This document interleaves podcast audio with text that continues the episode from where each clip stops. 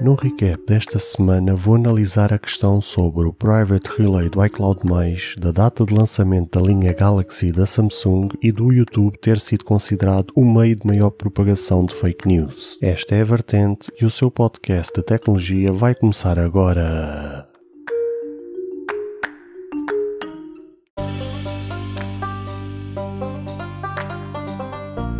Olá, ouvintes deste podcast de tecnologia. Eu sou André Silva e esta é a minha, a sua, a vossa vertente tecnológica, onde aqui poderá ouvir notícias, entrevistas, coberturas de evento, opiniões e muito mais. Fica aí para ouvir esta vertente já a seguir.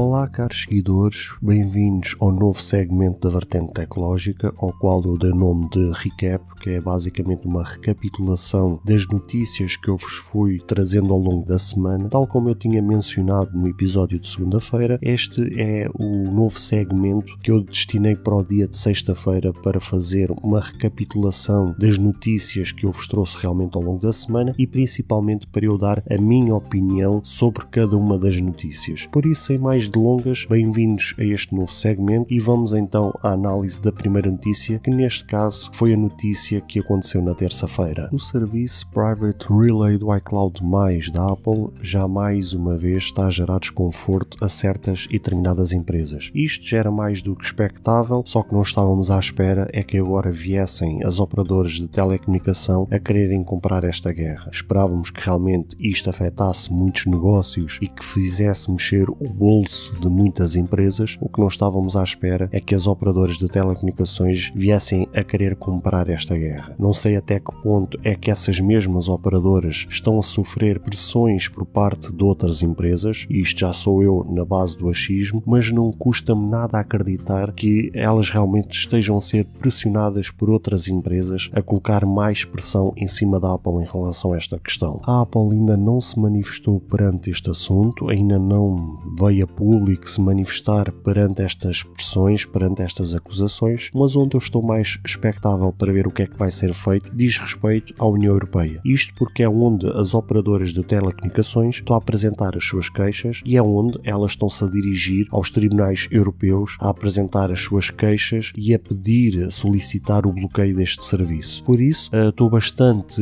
ansioso para ver o que é que os tribunais europeus, o que é que a União Europeia vai fazer em relação a este assunto, mas estou bastante otimista, isto até porque, há uns anos para cá, a União Europeia tem legislado bastante a respeito dos interesses dos cidadãos, no que diz respeito à segurança, no que diz respeito à privacidade e por isso vamos ver o que é que vai ser feito em relação a este assunto. A apresentação da nova linha Galaxy S22 da Samsung que vai agora acontecer a 8 de fevereiro. Ora, aqui está um evento que eu estou bastante expectável e bastante ansioso que venha a acontecer, mas primeiramente quero-vos confessar que a Samsung foi uma marca que eu estive bastante ausente durante os últimos últimos anos, isto porque, a par da Apple, a Samsung também foi uma marca que eu sempre critiquei, principalmente pela questão das atualizações. Como aqui, graças a Deus, eles finalmente tomaram essa boa decisão agora, mas que durante muitos anos essa era uma das grandes críticas que eu tinha a esta fabricante. Isto porque, mesmo quando vocês compravam um dispositivo a custar mil, mil e tal euros, vocês só recebiam meramente dois anos de atualizações. Isso para mim era uma grande falha, uma grande crítica da minha parte a esta fabricante mas que felizmente eles souberam reconhecer esse erro e até mesmo por força da pressão do mercado, por força da pressão dos seus utilizadores e finalmente eles começaram a corrigir esse erro e agora temos uh, atualizações a 3, a 4, a 5 anos, o que realmente é de aplaudir. Se eu no passado fui muito crítico das más decisões e dos erros do, da Samsung no passado, hoje realmente tenho que aplaudir e estar muito atento às boas decisões que esta sul-coreana tem tomado nestes últimos anos, principalmente com a correção correção de erros graves do passado. Erros esses que diziam respeito, por exemplo, às baterias, à falta de atualizações nos topos de gama em que estavam condicionados a dois anos de atualizações e que agora recentemente alteraram para cinco, o que faz com que o cliente veja o seu investimento bem emprego. Ou seja, são coisas que, meio que por decisão deles, meio que por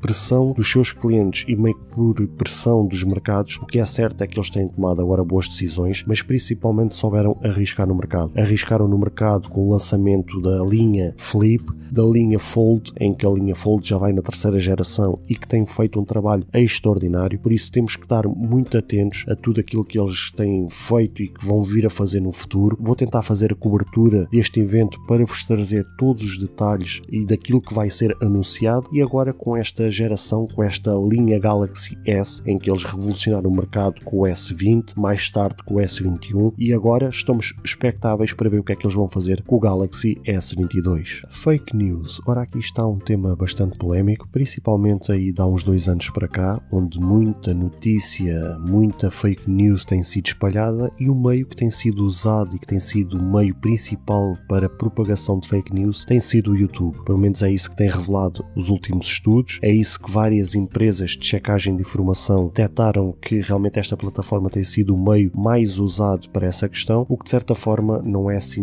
tão grande surpresa. Isto porque já é sabido há uns bons anos para cá que a ferramenta Google é a ferramenta que é usada para pesquisa e a pesquisa implica no Google uma questão que é a escrita e a leitura. E o que é certo é que a sociedade há uns bons anos para cá tem se tornado cada vez mais preguiçosa no que diz respeito à escrita e no que diz respeito à leitura. Ora, se as pessoas não estão para escrever, nem principalmente para ler, vão procurar essas mesmas informações, essas mesmas pesquisas em forma de vídeo. Logo, o YouTube é usado para esse meio. Acho que é justo dizer que todos nós lamentamos que a plataforma do YouTube esteja a ser usada com estes propósitos e com estes fins, mas acho que no fundo, no fundo, é expectável e acho que todos nós precisamos saber é se a gigante Google, que é a dona do YouTube, de facto está a tomar medidas, não digo para eliminar que era aquilo que era desejável por todos nós, mas pelo menos para minimizar estas questões a curto, médio e a longo prazo. Ora, como todos nós sabemos, tanto a plataforma do YouTube e a plataforma do Google são as ferramentas mais usadas em todo o mundo em termos de pesquisa, principalmente pelas gerações mais jovens, e isso estamos a falar de um assunto extremamente grave e é por isso que é importante a gigante americana fazer algo a respeito disso. Até porque estamos aqui a falar de uma situação em que as gerações mais jovens vão estar a digerir, a acumular informação que é falsa, estamos a falar de informação que não corresponde à verdade e que isso pode pôr em causa as suas crenças, os seus ideais,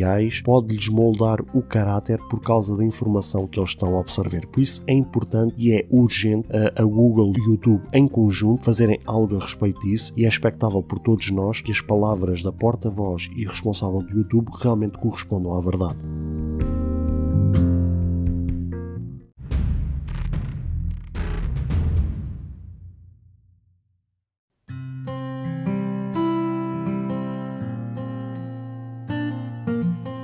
Caro ouvinte, chegamos ao fim de mais um episódio. Grato pelo tempo disponibilizado. Se gostou deste episódio, peço por favor que passe no Apple Podcast e avalie e comente este projeto, ou se a sua plataforma de podcast permitir fazer alguma avaliação, ficarei eternamente grato se o fizer, para que seja recomendado nas pesquisas e chegue a mais pessoas como eu e você. Caso você tenha interesse em apoiar este projeto, basta aceder ao link que está na descrição deste episódio. Se tiver alguma questão, se fizer alguma crítica, seja ela positiva ou negativa, ou até mesmo queira sugerir algum tema para ser debatido no futuro em algum episódio, todos os contactos estarão na descrição de cada episódio, incluindo este. Obrigado pelo seu tempo e até ao próximo episódio.